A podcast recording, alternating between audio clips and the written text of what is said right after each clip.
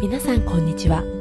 Welcome to Listen to Your Heart この番組ではウェルネスライフコーチのマイカが毎日を軽やかにハッピーに過ごしていくための Tips をお伝えしています。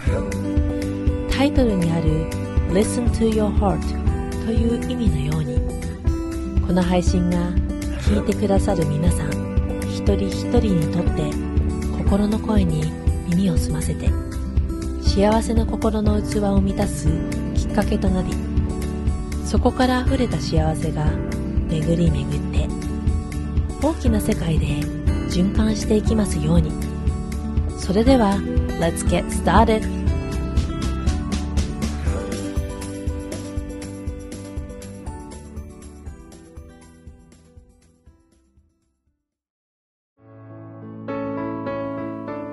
ソードに入る前にお知らせです。3月21日より Listen to Your Heart 初のオンラインコミュニティがスタートします。その名も Smile and Shine Community 心をほぐすゆるふわポカポカコミュニティです。今は SNS の時代。いつでもどこでもいろんな人と関われるけど自分を出せない。心の奥深くでつながり安心して何でも話すことができる。自分の興味関心をシェアし合える。心を癒しながらそれぞれのペースで時には立ち止まりそして前に進んでいける。鼓舞し合える仲間がいる。自分らしく生きていける。自分を思いっきり満たすことができる。そんなウェルネスなコミュニティが誕生します。コミュニティに参加したい方はまずウェイトリストに登録してください。ウェイトリストはエピソードの概要欄にあるリンクからアクセスができます。このコミュニティで皆さんの人生が豊かにそして幸せの循環がより広まっていきますように。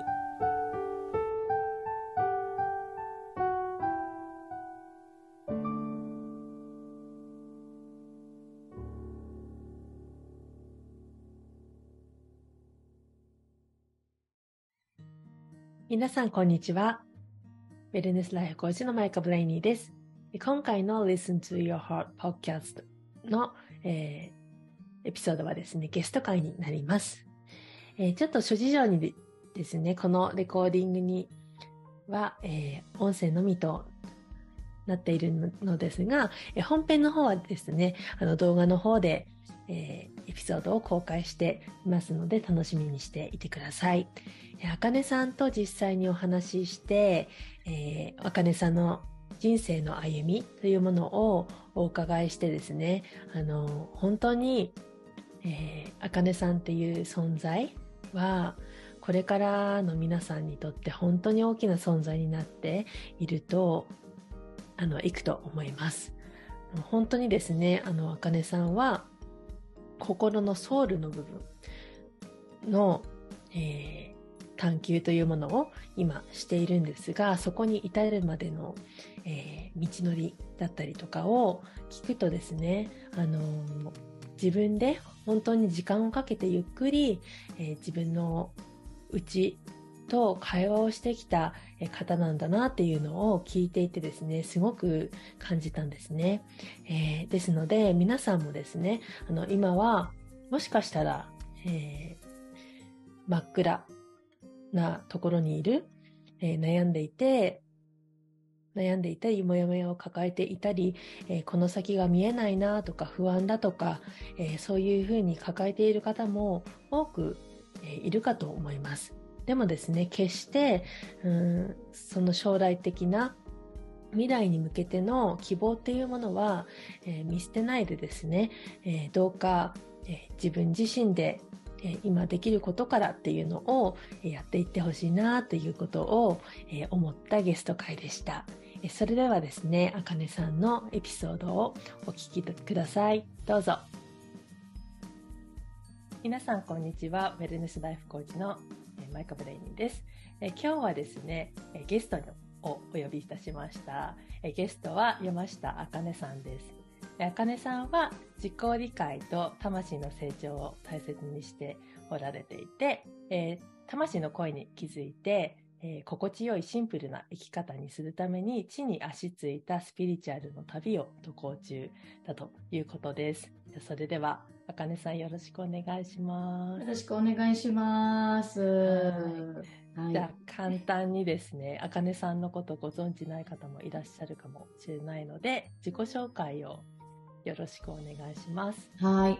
えっ、ー、と、皆さん、こんにちは。マイコさんのポッドキャストをこあの聞いてくださっている皆様、あの、こんにちは。はじめまして。こんばんは。よろしくお願いします。えっと、私は、えー、香川在住で、えー、山下茜と申します。で、えっ、ー、と、もともとは、地元、地元というか、生まれは愛媛県なんですけれども、えっ、と、2020年の8月に、えー、香川のこの今の今この画面で映っている 家に引っ越してまいりましてで香川で住み始めて今3年丸3年がもうそろそろ経つっていう感じです。で、えー、私自身、えーと、コーチコーチング業は、えー、2年前ぐらいから本格的にやっているのかな、まあ、でも2020年の11月とかうん、もう12月には例えば無料のあのー、ね、あのモニターさん集めて、うん、えーと、こういうなんて言うんだろうなこう人の成長ってどういうふうに成長するんだろうとかなんかそういうのをやり始めていたと思います。で、えー、本格的にコーチング業っていうところをやり始めたのがえっ、ー、とですね2021年になりますかねあれは。2021年の、えー6月にですね、えっ、ー、と、あの、なんて言ったらいいんだろう。あの、1ヶ月更新ごとの、えー、コーチングっていうところをやり始め、で、えっ、ー、と、ロングの、例えば1ヶ月だったり、えー、半年であったり、なんかそういう、あの、プログラムを設け出した、まあ、本格的に動き出したとかっていうのが、7月とかかな？2021年の7月。でその7月には、えっと、ポッドキャストのあの講座あのポッドキャストを始めたい人のためのあのプログラワークショップをやってで、まあ、ポッドキャストの講座っていうところをあの主催したりとかっていうのがあったりとかします。うん、そんな感じで。で、まあ、それからまあ自分がビジネスをやっているからビジネスを教えたいっていう風になるんですけどビジネスを教えているうちにおやおやこれはちょっとあの私ビジネスをお伝えをしたいわけではないっていうのになんかちょっと最近というか、まあ、気づいて2020本当に3年？2023年のもう1月とかそのぐらいにもう気づいて今はもうさっきもあのお伝えしていただいたようにあの魂っていうところにすごくすごくこう着目してで魂を認識しながら自己理解っていうところをあの深掘りしていくこれにものすごくこれがものすごく大切だなっていうことに私自身が気づきました。うん、で魂を私は認識した、えー、タイミングとしては2022年の、えー、9月10月もしくは11月 10, 月11月多分そのぐらいなんですよね。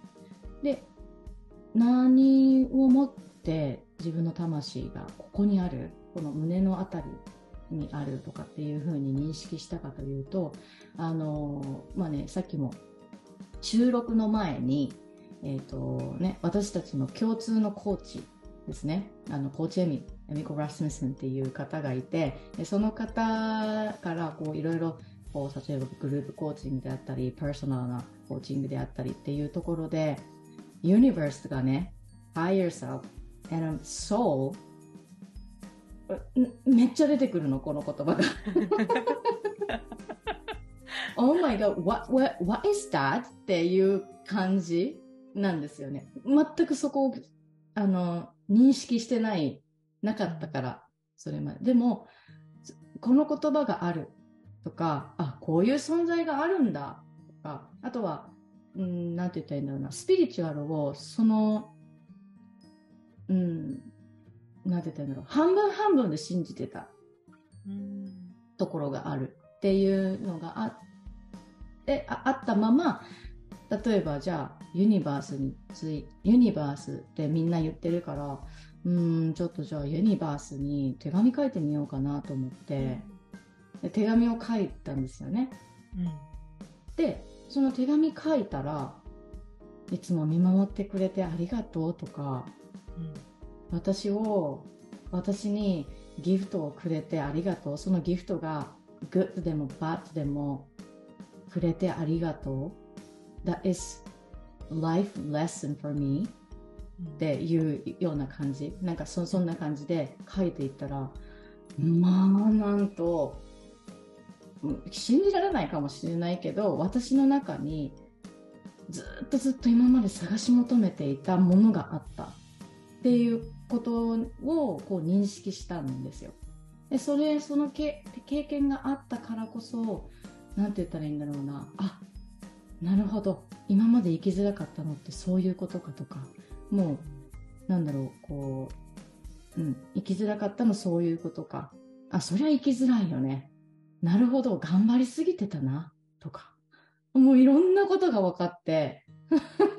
そしてもうそのソウルを認識あの認知した瞬間に、Oh my God 何このあったかいな感じっていうのに私はあの過去に経験してしたんですよね。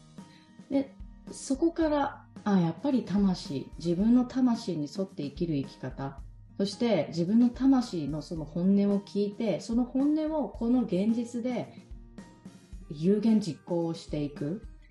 これって私のミッションだよね。っていうふうに思ったり、うん、自己理解っていうところがいかに大切か。誰かとあのコミュニケーションを取るのがすごい苦手だった？でもなんで苦手だったのかって言ったら不安だった怖かったつながることが。でもなんで怖かったかのかというと自分を知らなかったから。自分に自信がなかったから。もうそこにやっぱり行き着くんですよね。最終的にやっぱ自分？自分がこうだから相手とあの摩擦を起こそうっていうふうに思ったら怖いっていうのが自分の中にあるから、あの何つながることができない。話しかけることもできない、自信がないからとかなんかそういうところがものすごく私はあのビジネスうんぬんとかよりも大切だなっていうふうにあの、思い始めて。で、えーまあ、2022年の12月以降に、まあ、祈りっていうところもう浄化自分の体内のクリーニングっていうところをすごくすごくあのガンガンガンガンやって やってたっていうような感じ。ガンガンガンガンやってた。そう。やっておりました。はい、そうなんですね、うん、私てっきりそのお話聞いてた時に香川に引っ越したことで、うん、なんかお遍路さんとかあるじゃないですか。だからそっちから、その魂とかスピリチュアルとか、うん、なんかそっちの方に行き着いたのかなとかって勝手に思ったんですけど、うん、違かった。うんそれが違ってました。なんか、うん、私もでも最近やっぱ気づいたんですよ。あの、うん、えっ、ー、とねえっ、ー、と旧の暦の2月の、うん、2月の1日だったかな、ななんかあのえっ、ー、と旧の元旦がありましたよね。あ、体感ですか？あ体体感じゃないな。立春。立春あ、なんか立春、あ、2月4日かな ?2 月4日、うんうん、2月4日に立春があって、うんうん、で、えっ、ー、と、ね、中国とかでは、それが、うんうん、あの、えっ、ー、と、新正月？新正月、って言いますよね。旧正月？あ、旧正月、すみません。旧正月ですよね。なんか言いますよね。で、私、1月の1日、1月の2日ぐらいに、まあ、香川の、えっ、ー、と、うん、八島寺っていうところに、うん、あの、初詣に行こうって思って行ったんですけど、まあ、混んでて人が。うん、で、それで行けなかったんですよ。で、これもなんか意味があるのかなっていうふうに、なんか私の中では思ったんですけど、2月の4日に私が、なんて言ったらいいんだろう。私のこの、うん、私は宗教例えば何か何々派ですとかっていうのは明確には持ってはないけれども例えば、あのーおじいちゃんの三回忌にお坊さんが来て、えーと、唱えてくれるお経は般若心経だった、うん、っていうことは、あの真言宗般若心経だったというかあの、まあ、真言宗なのかなっていうふうに思って、まあ、祖母に連絡したら「あ真言宗だよ」って、うん、なんかこうみみあのかあなんて言ったらいいんだろうな。見かけとしてのこの宗教と言ったらいいんですかね、うんうんうんうん、必要な時に、えー、用いるものっていうのは、うん、あの真言宗だった？で真言宗の祖っていうのが、うん、えーと、空海だったっていうのがあってで空海を調べてみるとまさかのあの香川県の多度津郡っていうところ多度津、えー、多度津ですね、うん、今の多度津っていうところで、えー、生まれでその生まれた神社があると。でその神社に 私は2月4日にあのーえー、今年もよろしくお願いしますと。行きました、ね、海岸寺というところなんですけど、うん、そうそうそう、そうですね。だからあのそういえばなんて言ったらいいんだろう。こう私は神社よりもお寺の方が落ち着くんです。で、香川その香川って観音寺とか国分寺とかあとは何だろう、えっ、ー、と、なんかまあそういうあの善通寺とかもう本当に寺がつく地名っていうのもたくさんあるんですよね。やっぱり四国88箇所とかっていうふうに言われるぐらいあれもあるしでその四国88箇所っていうのはもう空海がそれはあの作り作ったものだと思うんですよ。ちょっとまあちょっとわかんない。あのもしかしたら間違ってるかもしれないんですけどなんかそれを本で読んだ気がするんですよね。うん。うん。うん、でそのなんだろうな。そのことその、まあ、空海っていうのがバーンと頭の中に来てそれを認識し始めてあそういえば香川には国分寺観音寺善通寺いろんな寺っていうのがもうめちゃくちゃあると。うん。これは何て言ったらいいんだろう。もう香川ちょっとなんかこう自分のやっぱりルーツでもあるのかなって私の中では思うんで、でプラスこのその魂を自分の魂を認識した時にあの本当にこういうふうに胸の前で手を合わせて、うん、ああのお地蔵さんじゃないけどなんか本当にそういう方が見えたんです、ピクチャーで、うん、そうそう。だからあそういう人なんだなやっぱりルーツはここなんだなっていうのを認識したので、うん、香川、ちょっと、すごいこう、なんか引きつけられるなみたいなところではまたあるんですよね。うん、じゃあもしかしたら、まあ、気づき始めたのは去年かもしれないけど、香川に住み始めたっていう、その土地を選んだっていうのも何かがあった。うん、まあ、このお家にお家がすごく綺麗で、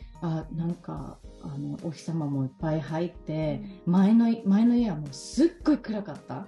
あそうえー、すっごい暗かったしもう母親がもうあの何外の光を入れないように常にしていたっていう、うん、その印象がすごいあったから、うん、なんて言ったんだろうもうそんなところでは私も本当に住めないっていうところがどっかにあって。で、この家に、まあ、出会ったなんかこうどっか引っ越したいなとかっていうふうに思った時にこの家に出会った。でたまたまそれが香川だった。とかっていうところがあるの。なんか多分あるのかなとかって思うんですよね。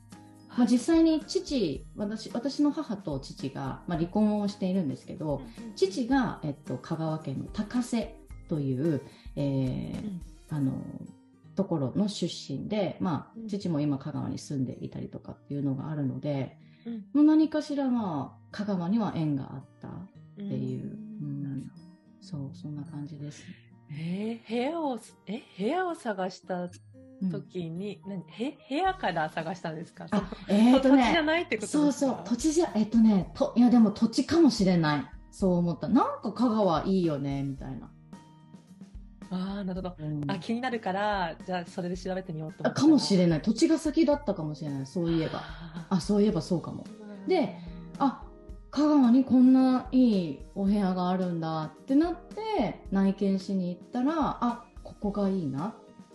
って、うん、でも香川以外にも探したんですよ。もちろん。あの神戸であったりだとか、うん、あとは関西とかであったりだとか。でもその当時がやっぱりあの2020年のあのもうコロナ禍真っ最中だったので、うん。その例えばかあの会社で県をまたいではいけませんとか、うん。そういうのもあったりとかうん。でやっぱりこう大きく大きな距離を動くことができないっていうところもあったと思うんですね。うんうん。なのであもちろん関西とか神戸とかなんかそういうところには住みたいなとは思ってるけれどもでもなんかなんかそこに行くってなったら行くってなってこうそこにずっと住むとかっていうふうになったら飽きないかなとかん？なんかちょっと違うかもみたいな。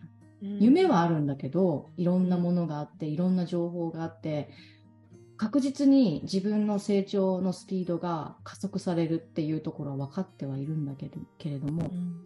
でもなんかこう惹かれたんですよね、ううんん、香川に。空海さんに呼ばれたっていう感じですね。なのかな？いや、まあ、最初はね、最初はね、あの、香川のうどうん。ん毎日食べれるじゃんと思って、あの、うどん大好きなので、すごい喜んでたんですよ。もうね、毎日毎日、あの、うどん食べてたりとかっていうのがあったんだけど、そう、ん今はそんな感じ。うん。えー、あ、そうなんですね。で、今はおにぎりが好きっていうことです。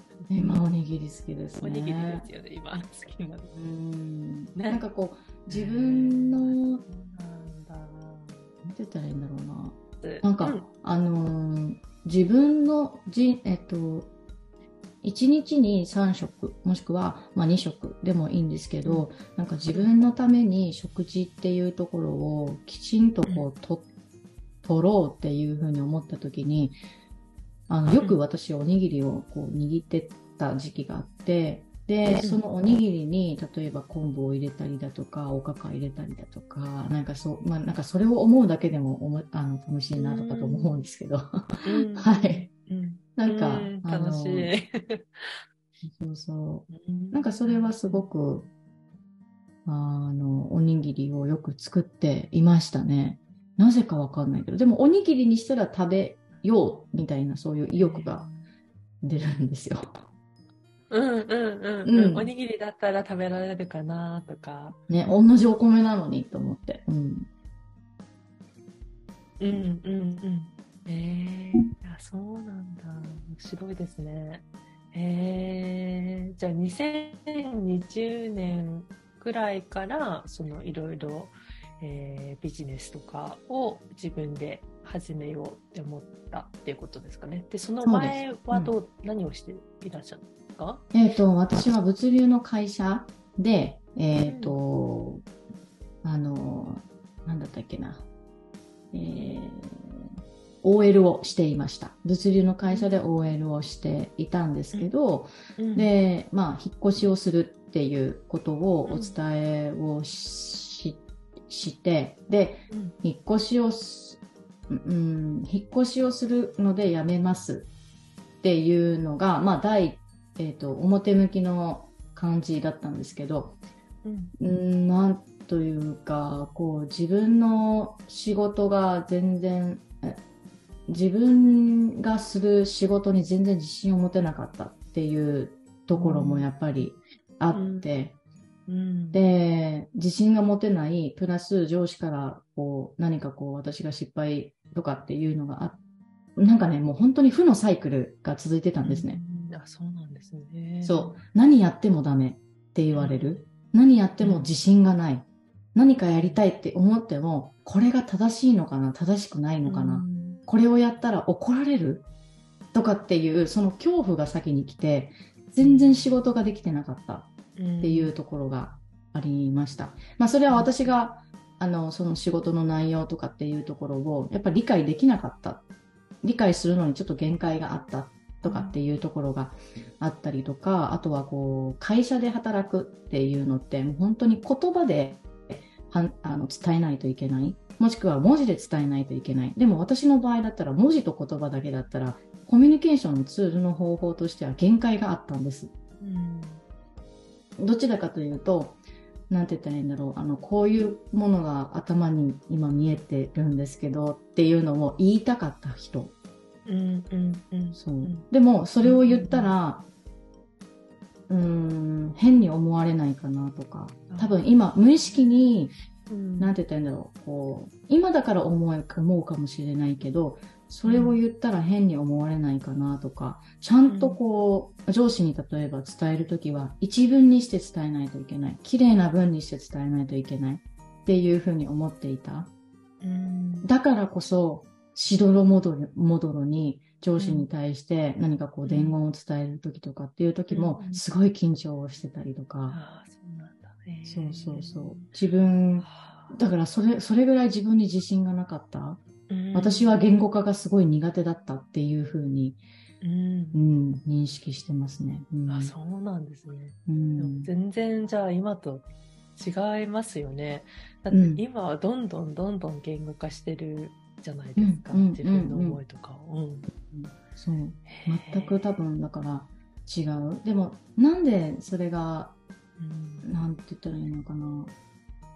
まあその縛られていない環境にいるからこそ自分の言いたいことを言えるっていうのもあるかもしれないけどでも第一に、うん、うん、やっぱ自分を理解したから自分のタイプっていうところを理解した、自分はこういうふうに喋りたいって思っているその欲であったりとか、に自分に対する自分のニーズっていうところを自分が理解してあげてあ、うん、じゃあこういうふうにしたいんだったらこういうふうに言ってあげようねって。自分に対してレスポンスができるようになった。っていうところが、すごくすごく大きいかなっていうふうに思います。へえ、うん、じゃあその苦しかったところからなんかどういう行動をしていって、うんうん、どう、どういう変化が自分の中になんか起きていったんですかね。うん、嬉しかったことって言ったら、えっ、ー、と、その物流のその会社、うん、そうですね、そういうので負のサイクルにいたっていうところから。うんうんうん。うんあもうやっぱり環境を変えた、その当時は環境を変えたっていうことと、うん、もうそこから離れた。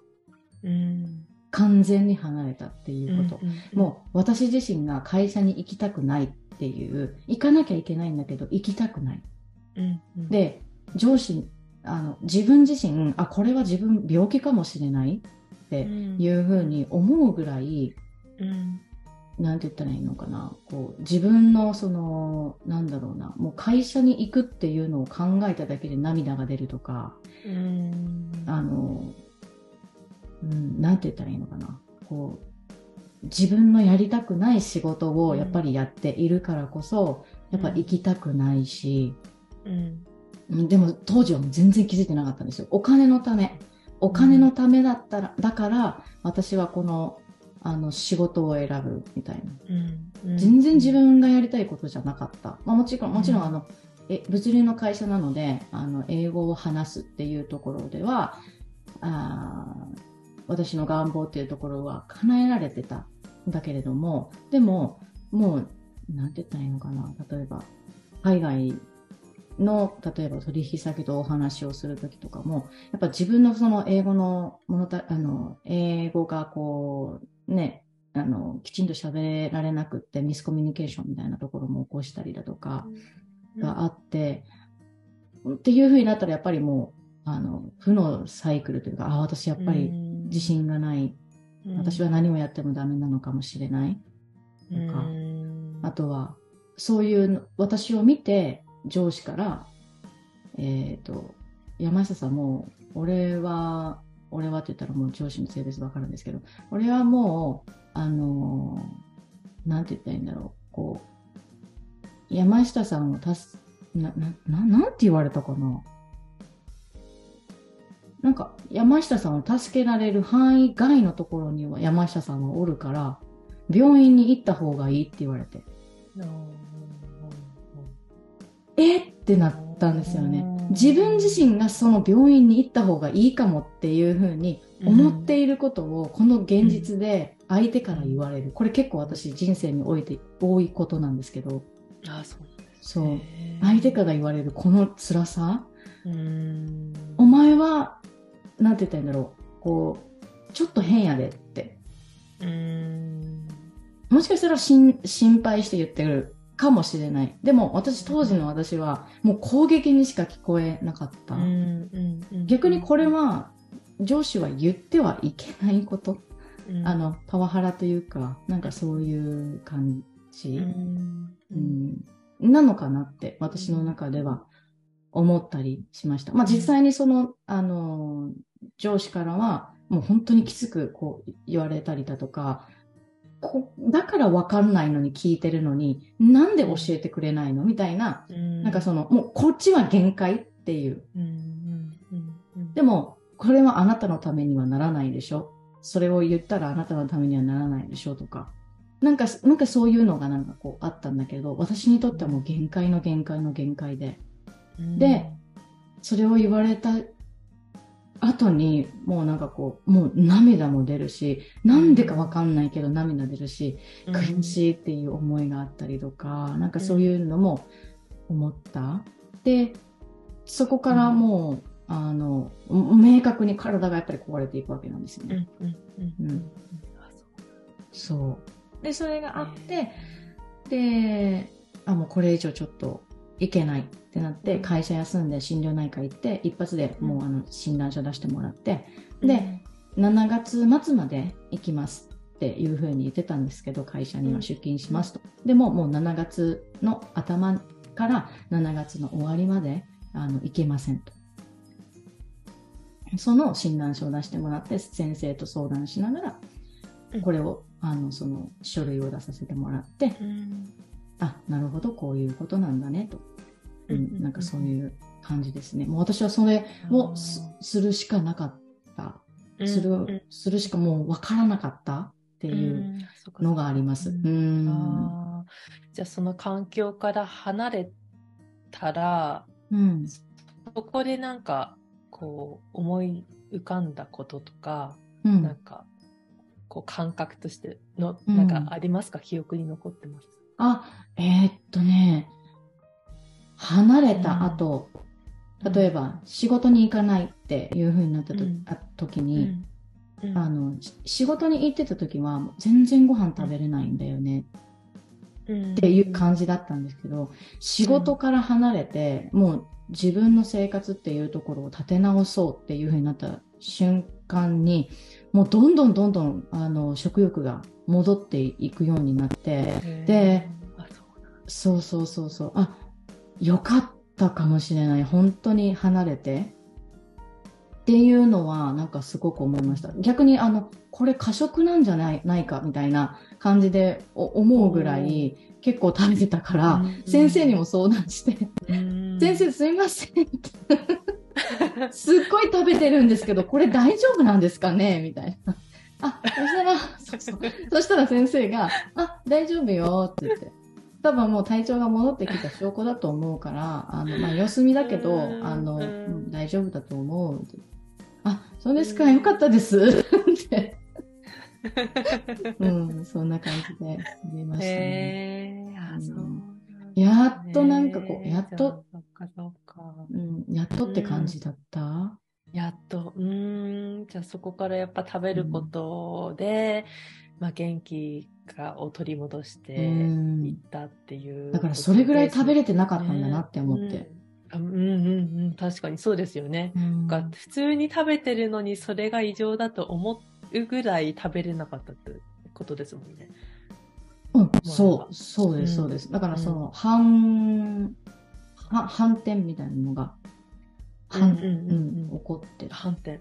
反転というか、もう今まで食べれなかった分、元気にならないといけないっていう、その、なんだろう、自分の本能が動き出したみたいな。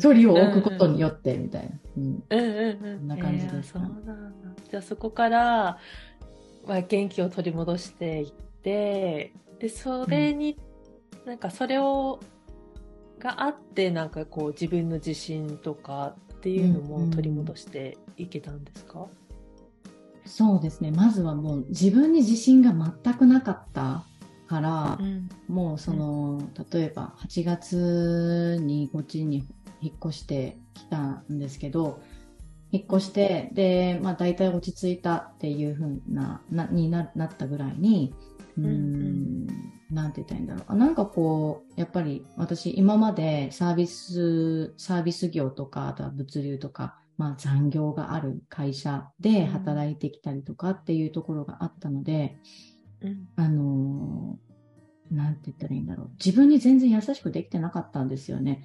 今日はこの、この、例えば18時以降、今日は残業するとか、うん、なんかもう、残業が当たり前というか、もうか、うん。稼働、あの、稼働で働くっていうところが、うん。もうそれが当たり前っていうような人生を送ってきていたし、うん、それがもうずっとずっと来ていたから、あ、これはちょっと自分の私生活をこう見直さないといけないなっていうことで、えっ、と、うん。習慣っていうところを、えっ、と、やり始めて、で、あとはこの自分のこの感情っていうところのあの浮き沈みがやっぱり激しかったっていうところがあの前々からあってそれにすごい自分自身が振り回されてて苦しかったっていうところがあったあったのであじゃあもうこれをあの自分でデータデータを取って俯瞰してみて自分を理解していかないといけないかもしれないとか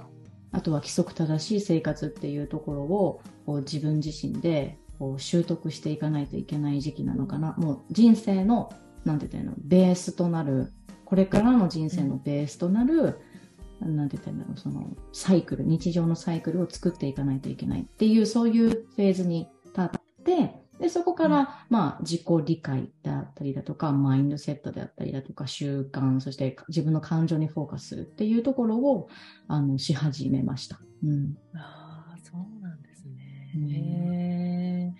じゃあ、それでこう、自己理解をしていったからこそ、例えばその、ポッドキャストの講座だったりとかうんが、自分でやりたいことだなっていうことで、見つけて始めていったっていうことですか？うん、そうだと思います。あの、うんやっぱりポッドキャストで表現する自分の言いたいことを言っていくっていうところで、私はもともとポッドキャストっていうところをやっていたので、う。うんん、なんて言ったらいいのかな。あの、ポッドキャストっていうあの表現方法もある。う。うんん、で、まあ、インスタとかだったら、まあ、写真と、えー文字と、その絵を組み合わせて投稿っていうところができるけど、でももう文字書くのもやっぱ辛か、辛いとかっていう人もやっぱりいるから、うん表現方法のそのツールとしては、こういう、うん。あの自分が話すっていう、うん。こういう表現方法もあるよっていうことで、ポッドキャストのあのマスタークラスっていうところ、あのワークショップをやったりだとかっていうのは、あの、していました。で、やっぱりポッドキャスト自身、あ自体も、あの、自分がこう、ま、メイカさんも、あの、ポッドキャストやられていて、うん。おそらくもしかしたら思うかもしれないんですけど、うん。私って、あの、声に出して、なんて言ったらいいの、自分の思いを伝えたときに初めてわかることっていうのがあると思うんですよね。ね。うんですよね。あ、私こう思ってたんだとか、私こういうふうなことを考えてたんだ。うん私これがやりたかったんだ。とか、うんなんかそれを、こう、自分の中で喋ることによって分かっていく、なんかこう面白さとかっていうところも、なんかすごく私にはあっていてっていう。で、まあ、ポッドキャストやりたいっていう方が、あの、いらっしゃった。その需要に対して、あの、あ私ができることはこれだなっていうふうに思って、ポッドキャストの、あの、ワークショップをやり始めましたね。うんすごくなんかぴったりですよね。なんかその表現をするとか、そのクリエイティビティとか芸術性っていうんですかね。そういうところを活かしていくっていうのがなんかすごく、そのもともと自分の考えをシェアするのが、やっぱりその元の職場では理解されないかもしれない。でもそれはもしかしたら、うんうん、でもそれは多分、その芸術性のところから自分を表現しようとしてるからもしかしたら理解されないかもしれないっていうことで。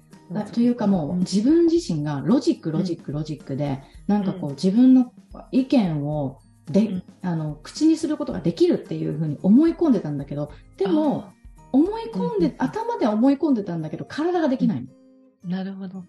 そう。ななんかもう頭でっかちみたいな。ったら。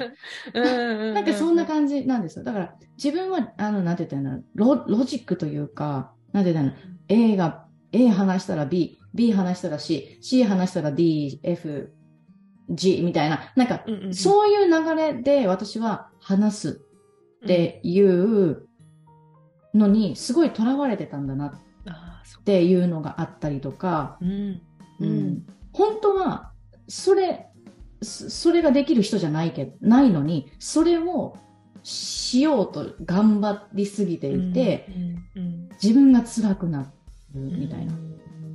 枠に自分を当てはめようとあ、そうです、そうです。もう社会の、その、周りに自分が、なんて言ったらいいんだろう。うん、適応していなかったうん。ら変だと思われるとか、うんうんうん。周りと、もちろん私、あの、なんて言ったらいいんだろう。周り、周りがやってることをやりたくないっていうような感じの、あの、天の弱なところが、まあ、昔からあって、やりなさいって言われたらやりませんっていうような感じの子だったんで、うん。こう子なんですけど、うん。うん。なんかこう、ね、自分で考えてやる分にはいいんだけれども、でも、これやらなきゃいけない、あれやらなきゃいけないとか、なんかこういうように表現しなさいとか、こういうようにプレゼンしなさいとかっていうのがもうダメで。うんで、私もう本当になんか、ああ、本当にあかんねんなって思ったのが、会 会社、会社にそのね、物流の会社に勤めてた時に、あの、新入社員は必ず、あの、簿記3級の試験は受けないといけないんです。うんで、簿記3級のあの資格は持っとかないといけないっていううんあれなんですけど、私3回受けて3回落ちましたからね。ああ、そうそれはやりなさいだからか。うんうん。そう、やりなさい。でもうん私は求めてません。I don't need that. I don't need that. もう本当に、もう、え、いらないんだけど、みたいな。いらないし、まずなんでお前たちにやれって言われなきゃいけねえんだよ、みたいな。ちょっとね、こう、なんか、もう本当にやってた。ああ、なるほど。うんうん上司に教えてもらった、2回目に上司に教えてもら、3回目かな？に教えてもらいながらやってたけれども、で、仕事が終わって、簿記のなんか、あの練習みたいな。うんうんもう、なんか問題集解いて、もう、本当に、やってもらったけど、でも私それに対しての恩は返せませんって。うんうんうんうん。もうギリギリ、もう私、そんなことしてたらもういや、無理無理。うんうんうんうん。無理やりですもんね。うん。あまあそういう感じです。うんうんうんうん。あ、じゃあその、そ、そっからの、あの、拡大がすごいですね。やっぱりそこの組織から抜けた後の。そう。でもやっぱり自分のうんことをこう俯瞰してみてあげたっていうところがやっぱり大きいのかなっていうふうにはうん思いました。で、あやっぱりね、その、ぐ、自己成長するにはとか、自己理解をするにはとか、自分に自信をつけるにはとか、うん、なんか、うーん、そういうのを思って、こう検索をして、やったりとかするんですけど、でもやっぱりそれ、自分が思っているあの答えとかっていうのって、やっぱなかなか出てこなかったりするんですよね。Google してもやっぱり答えはな、グ Google 検索をしても答えはなくって、似たようなこあの求めているものにうん自分が求めていることをあの返答としてなんて言ったらいいのなんて言ったらいいのかなあの似たような答え、うん自分が求めている答え、エグザクリーな答えうんうんはないんだけど、なんか、うんうんあ、これかもなとかっていうのはあるけど、でも全然自分に響かなかったりとかっていうのがありますよね。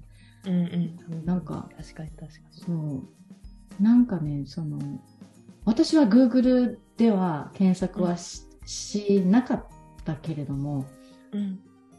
なんかもう、自分をこう、理解するには、なんか、何が必要なんだろうとかっていうふうに考えたときに、私の場合は、その習慣っていうところをうん。見たってういん。う感じです。まあやっぱり100人いれば100通りみたいなうことですん。ね。うん必ずインターネットで、まあその人が実践してよかったかもしれないけど自分はわからないうんことですよね。そうです、そうです。まさにうん。ちょっと違うなって感じて、やっぱそれは自分自身でいろいろ試行錯誤して試しながら、でうんその中でやっぱあかねさんは習慣っていうところでやってて、あ、これで、これが私かもっていうのがどんどうん見つかっていく。うんもうやっぱり生理前とかの感情の起伏のあの、上下とかっていうのも、うんやっぱりもう明らかにわかる。あ、生理が来ているから、生理が来る前に、うん。うーん、なんて言ったらいいんだろう、こう、すごいこう、感情が落ちてしまっているうん。とかっていうのって、ああ、OK、じゃあ何食べたとか、う。うん。ん、なんかそれもなんかこう俯瞰して見られたことによってやっぱり考えられたし、で、やっぱりそのことがそのことを自分が3年前にやり始めたからこそうん、今やっぱりわかるのがうん生理がすごい例えば辛いとかっていう風になった時なった月前の月めちゃくちゃ頑張りすぎてたなとか、うん。うん。あとはこう、うん、なんかそういうのがなんかあったりとか、あとは新月満月でやっぱり体調も変わってくるしって、うん。なんかもうそれがもう本当に明確にこの3年間いろいろやってきた中で、うん。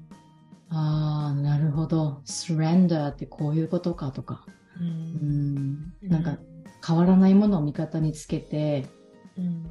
うん、なんかこう生活をしていくうん。っていうので例えば感情が下がっただからダメとかっていうそのジャッジを下すっていうわけじゃなくって、感情が下がってる OK じゃあ下がってる自分をどう見たいだろう？どう見てあげたいだろうっていうその、起こったことに対してジャッジを送るんじゃなくて起こったうーん起こったことにうん。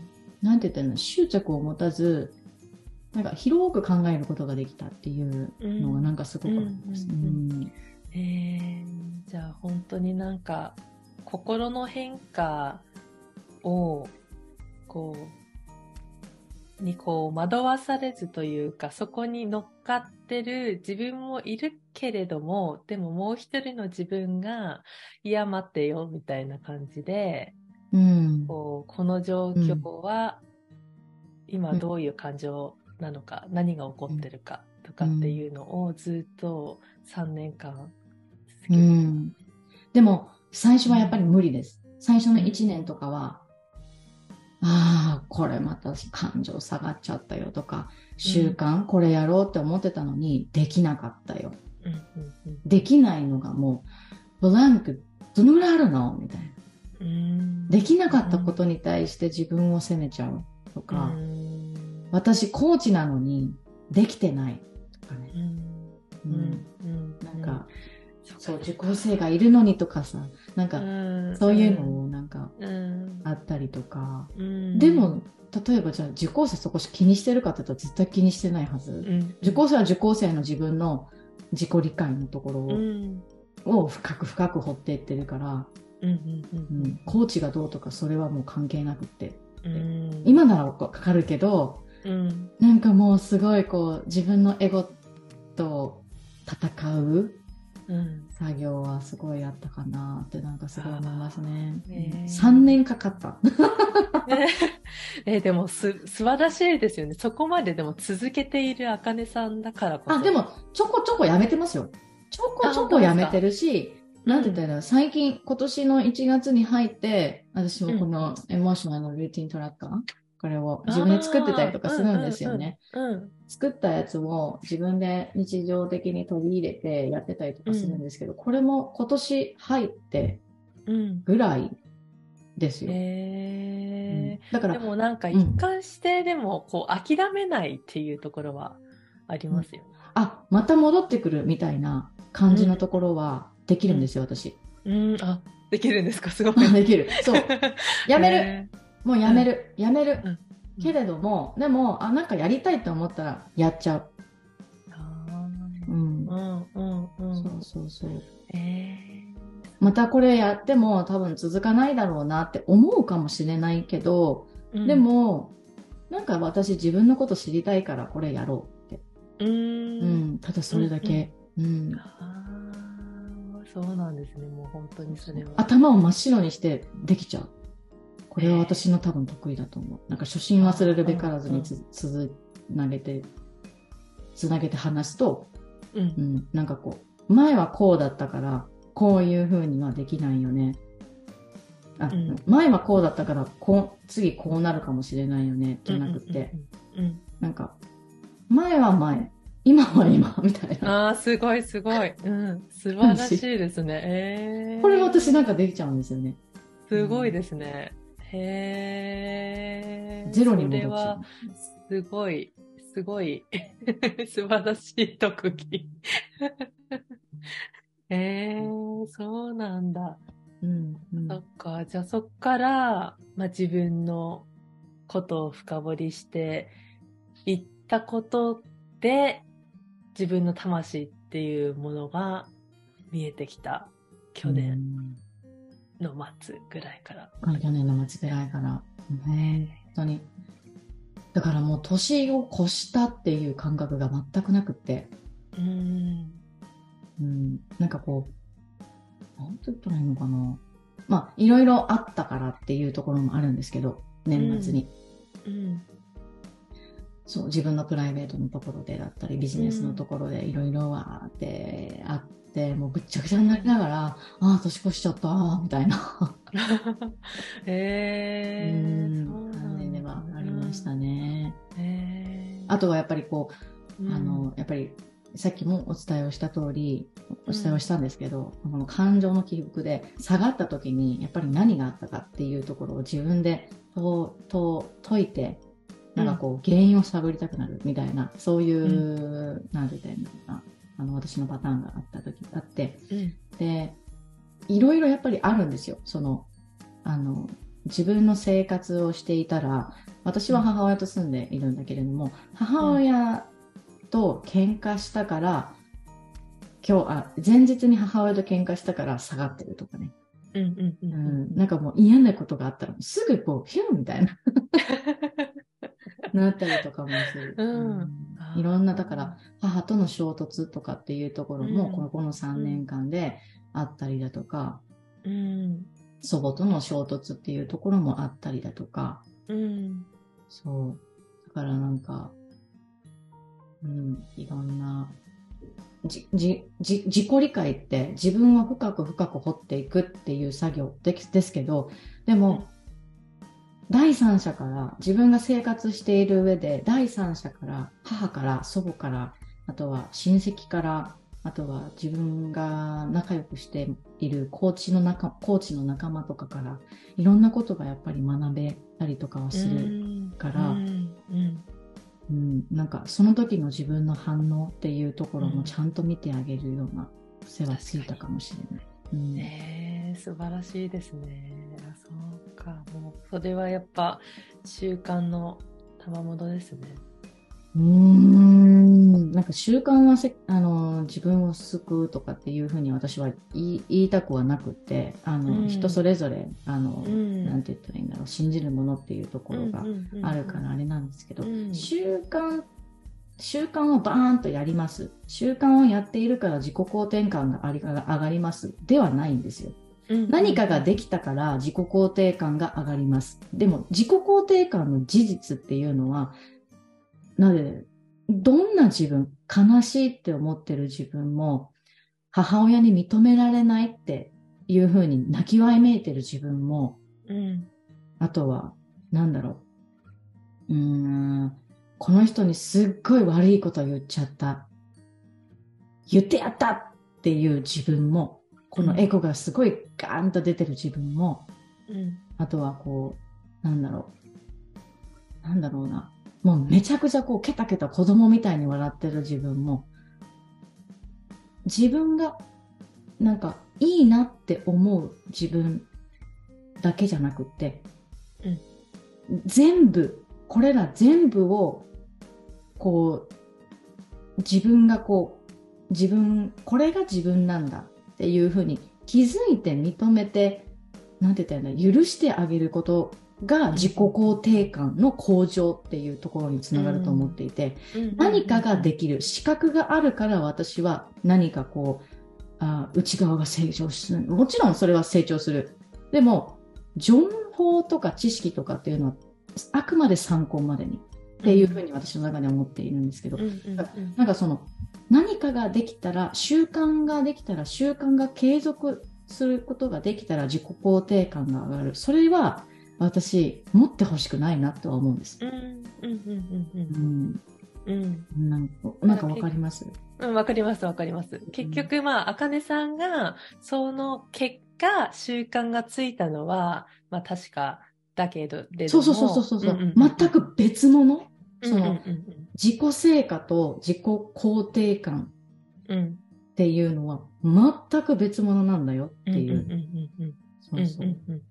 そうですね。うん。うん、そうだからやっぱり、人それぞれ、なんか、そこを追求していく、その自己肯定感を高めるためにはどうしたらいいかとか、うんうん、なんかこう、あると思う、本当にね。うんうんうん、ありますね。追求をしていっている人はもうたくさんいると思うし、自分を愛したいっていう人がいる。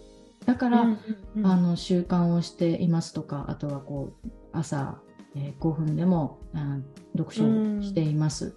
うんとか、まあ、いろいろあったりとかはするんですですけど、じゃあ、それをしている、なんか、そ、そこの習慣っていうものに頼りすぎたら、じゃあ習慣をやめた時に、自分に何が残るんだろうって思うはずなんです、絶対に。そうですね。そう。だから、習慣に頼、習慣はただの入り口であって、もう、なんて言ったらいいのか。うん。自分の、自分自身、何にも持たなくても、どんな自分でも、ここにいるっていうことを、うん、なんか、許してあげられる自分。これが、なんて言ったらいいんだろう、こう認めてあげる自分とか、受け入れてあげる自分とか、っていうのが、最終的なそのセルフエスティムっていうか、うん。うん。うん、確かになるのかなと思う。うん。なんか、やっぱりそこまでの域までたどり着くと、やっぱりその魂とか、守られているものを感じるから自分が安心するとか、なんかこう、なんだろう、そこ、そこのところまでたどり着くのかなって思ったんですけど。ああ、なんか私の場合は、えっと、うん、じゃあ魂にたどり着く前には、うん、何とじゃあたどり着いたのかというと、あの、うん、エゴとインナーチャイルドと、うん。なんだったっけな？エゴとインナーチャイルドと、なんだろう、本当になんかそういう感じ、うんうん、自分のエゴがガーンと出てしまうとき、例えば、私のこれちょっと、あの、えっと、うん、私自身が例えば、母、母、私の母と父は、まあ離婚しているんですけど、私は子供の頃から、だいたい27歳とかそのぐらいまで、母と父を恨んでたんです。恨んでたの。特に母親からのその愛情表現っていうのが、自分が受け取りたい形じゃなかった。こうしてほしいのに、なんで私の母はこういうふうに言ってくるんだろうね。ううんん。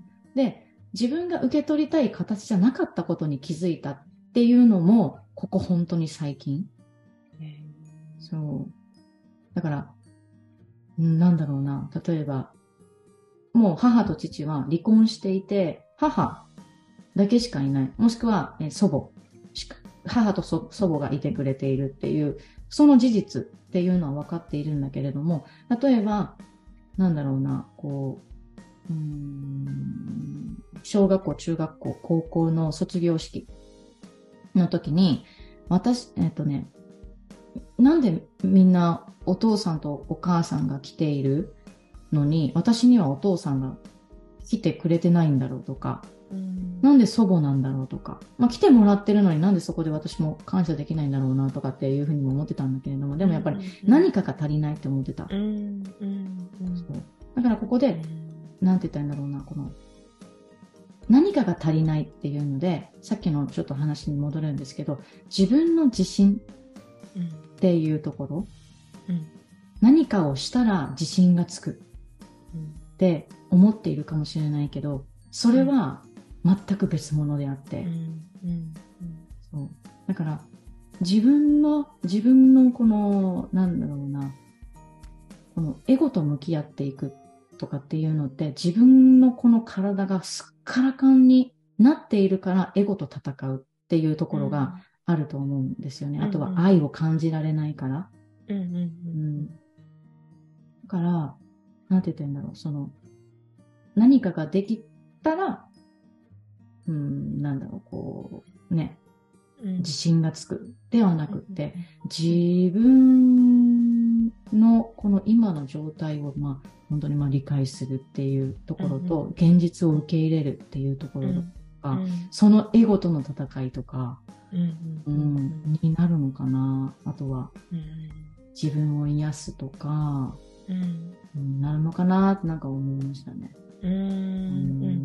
周りがどんな状況であろうとってことですよね。そう、周りがどんな状況であろうと、今、うん。自分が置かれている状況で何か、うん、無理やりじゃないなくてもいいんだけど、ん。何か気づいたことってあるかなって、うんうん。そこにエネルギーを向けてみたら、絶対に生きやすくはなると思うし、うん。愛も感じられるし、うん。うん、っていうのはなんか思います。だから私が魂っていうところを認知する前には、もう本当に自分のエゴと自分のインナーチャイルドだったりだとか、もう自分が昔癒えてないところっていうところをもう必死に癒そうとしてたっていうところがなんかありますね。うん。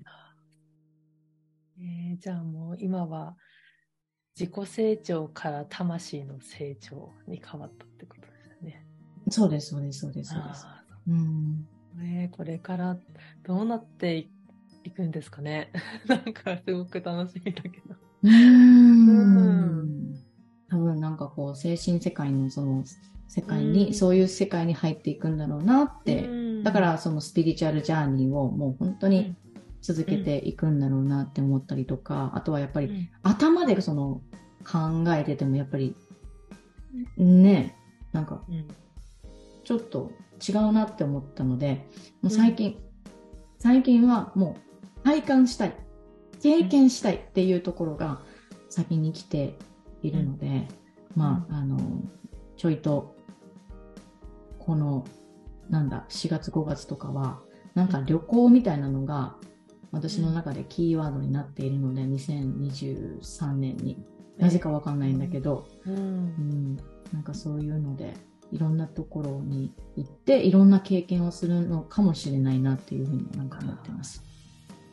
あそれによってすごいやっぱ言われてるような気がするし、うーんなんかそこがやっぱり経験したことから気づきがあってそこが魂の成長につながっていくっていうなんかのがうん、なんか私の中で、あかねさんの今後を想像したらすごく見えるような、ううんんそんな気がしますね。うん。じゃあそしたら、このポッドキャストの,、うん。あのタイトルが Listen to Your Heart っていううんタイトルなんですが、まあ心の声を聞くっていうところがテーマで発信しているんですけれども、あかねさんにとって Listen to Your Heart というのはどういう意味を持ちますか？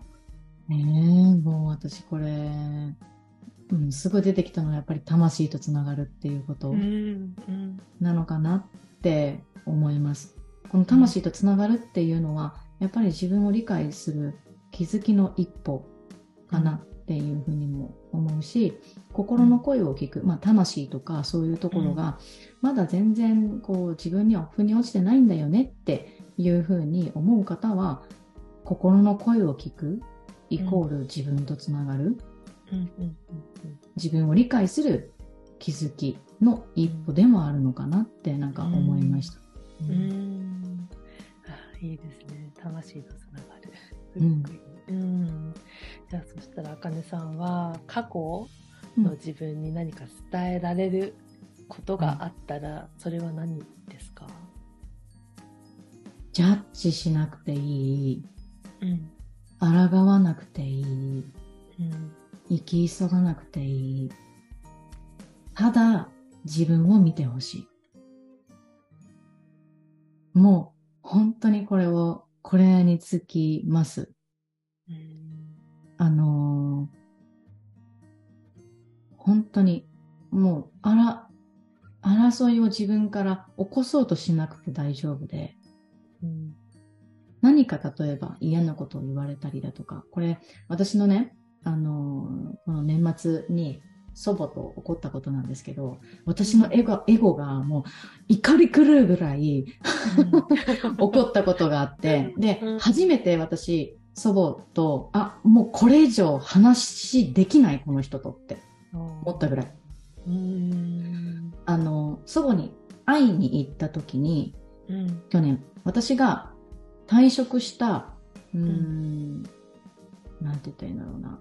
物流のその、職場の近くを通った時に、ああ、私こんな大きなところで働いてたんやなーって。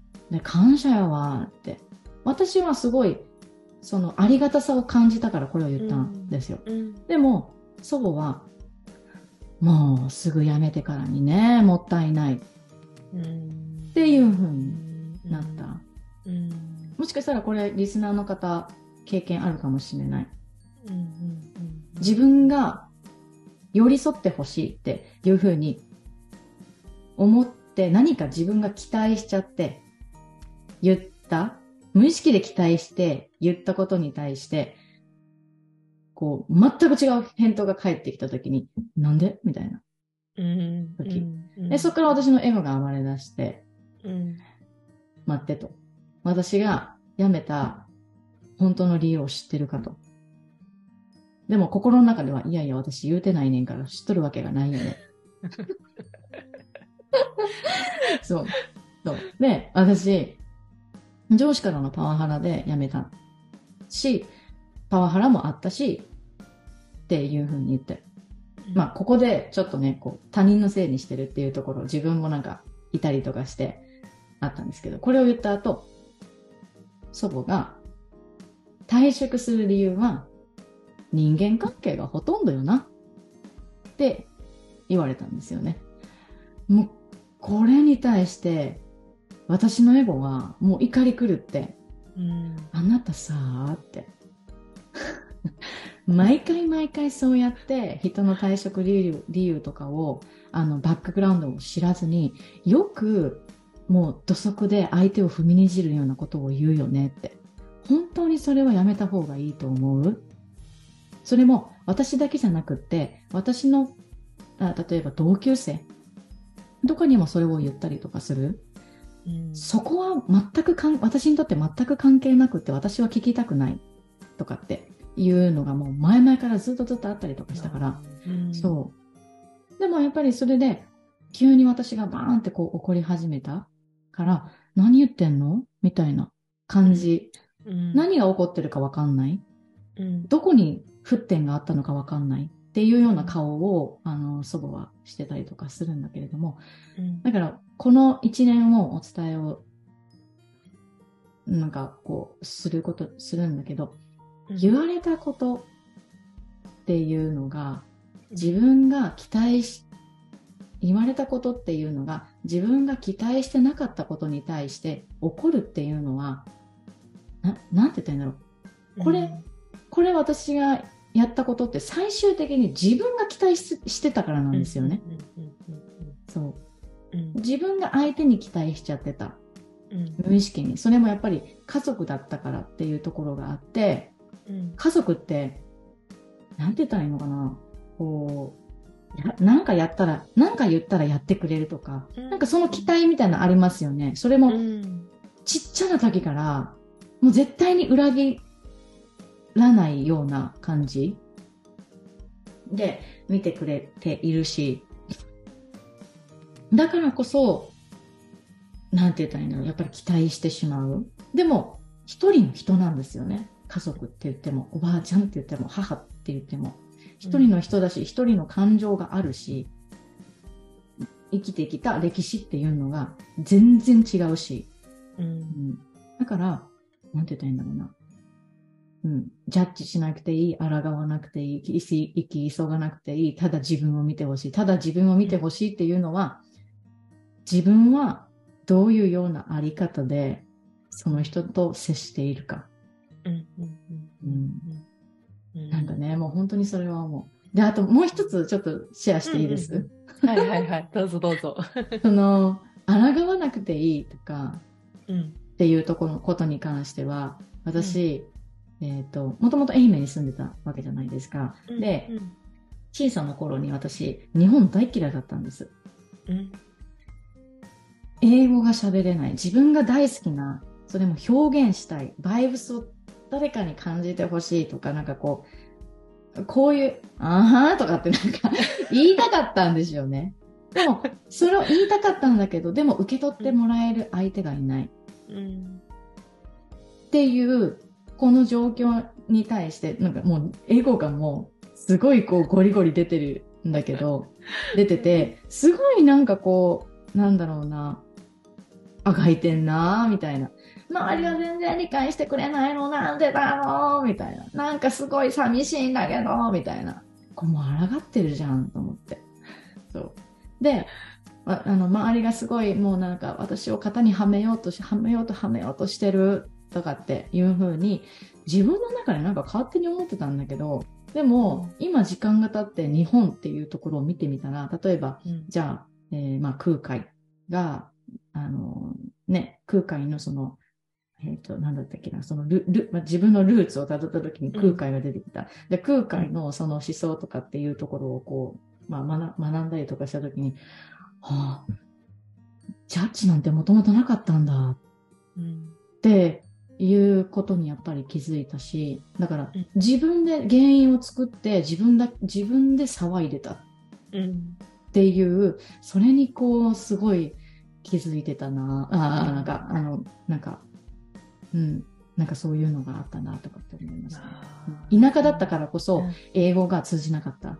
今は全然もう通じたりもするんですけど、うんうんうん。あそうなんですね。じゃあもう本当にそれは過去の自分に対しての。もう本当にただもう自分を見てって思う。で、見るっていうのもこっちの見るじゃなくって、うん。あの、見えないものを見るっていう、うんうんなんて言ったらいいんだろう。か観音、観音様のあの観。うんうんうんうんうんううんんそうそうそう。うんそれを、それをなんかこう、心を見るっていううん。意味だとは思うんですけど、うんうんうん。これを見てほしいなと思います。うん。えー、じゃあそしたらなんかこのポッドキャストを聞いている方で人生いろいろもやもや期っていうのを迎えている方もいるかと思うんですけれども、はいそういった方へはどういうメッセージを伝えたいですか、うん。もやもや期。うんあの、今のもやもや期、感じているもやもや期と一緒の割合で、過去にハッピーっていうふうに思った、感じた時期って必ず起こっているはずっていうのをなんか伝えたいです。重要なのが、うんもやもやのこの割合と、ハッピーって思った割合は同じ割合だっていうこと。うんうんうんなんかそれはすごく伝えたいなっていうふうに思います。あの、うんすごいもやもやして、なんかもう全然なんかやる気ないんだよねとか、なんかこれ、昨日はすっごいやる気あったんだけど、でもなんで今日こんなに私やる気ないんだろうとか、なんかそういうふうに自分に対して評価をしたりだとか、うん、評価をするからまあモヤモヤが生まれたりっていうところがあると思うんですけど、うんそのあの、もやもやするとかっていう、この感情っていう時は、あの、時々、やっぱり邪魔だったりするんですよね。もうなくなれやって思ったりすると思う。でも、このもやもやがあったから、なんだろうっていうふうに、踏ん張って、あなたは生きていられるんやでっていうところは、なんかすごく伝えたいなって思って、この感情があるからこそ、外からの摩擦を受けているたくさんたくさん摩擦を受けているこの現実で感情や五感がその境界線となってくれているからこそあなたは生きられるんだよ。うんうんうんうんうんっていうふうにはなんかすごい伝えたいなっていううのはん。あります。うん。うん。うん。うん。なんか生きて自分を見て今をたくさん感じてほしいって思います。うん。うん。はい、いいですね、その言葉。へえ、自分を感じる。うん、たくさん感じてうんほしいなーってなんか思いますね。うーんうんそうですね。感じることができるのが、やっぱ生きているっていう、ね、証でもありますもんね。うん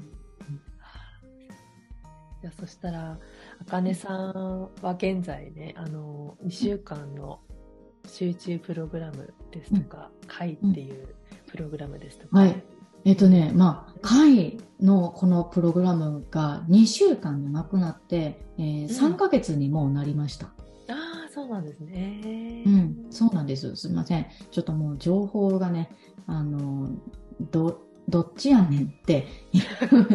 どっち？もうなんかこう、情報がもう毎日毎日変わっていってて、うーん、やっぱり自分の中でも変化してるから、それ、うん、以上にやっぱり。うん。だと思います。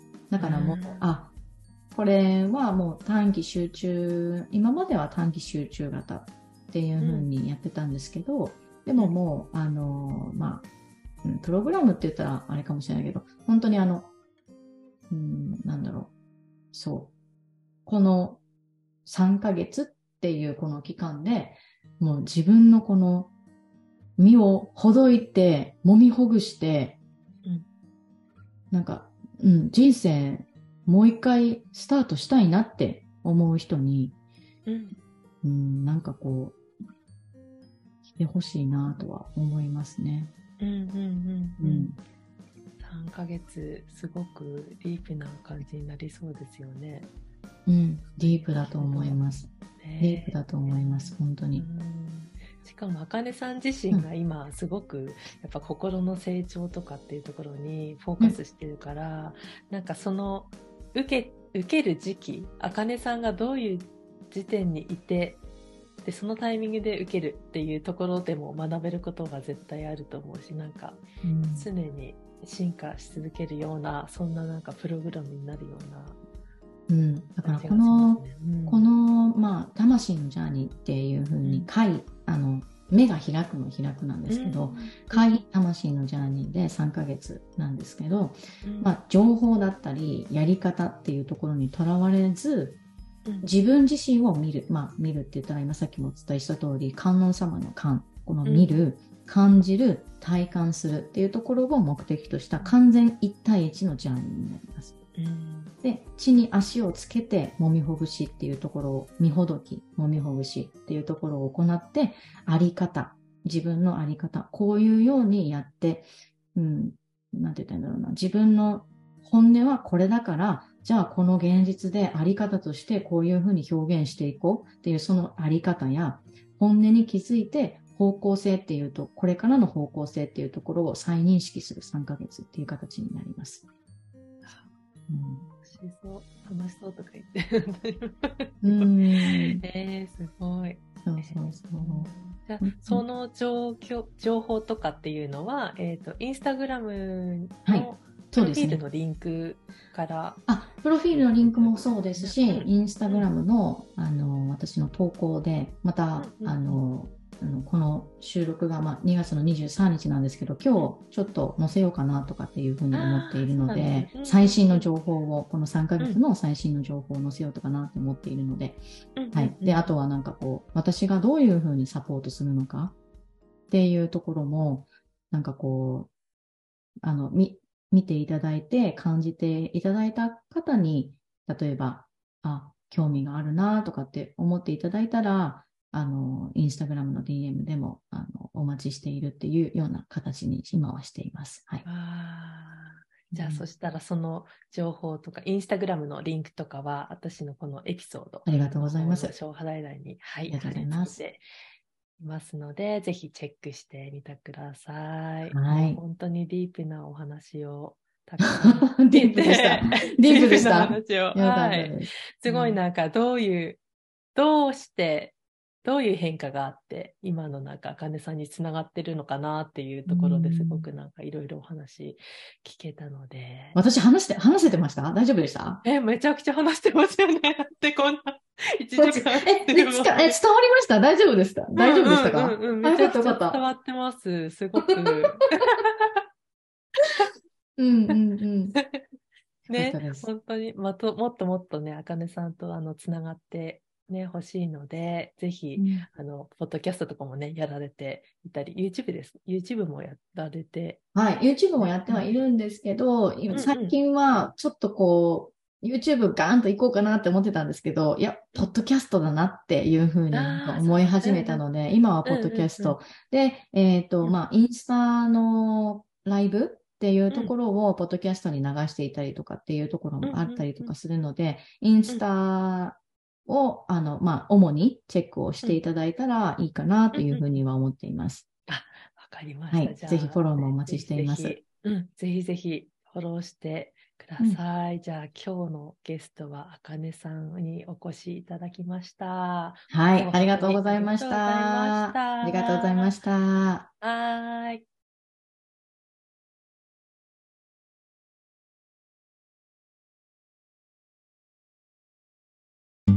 最後まで聞いていただきありがとうございます。もしこの番組を気に入っていただけましたら、ぜひ番組登録とシェアをよろしくお願いします。また、質問や感想、ご意見はいつでも大歓迎です。送っていただけるととっても嬉しいです。それでは次の配信まで。See you next time. Bye bye.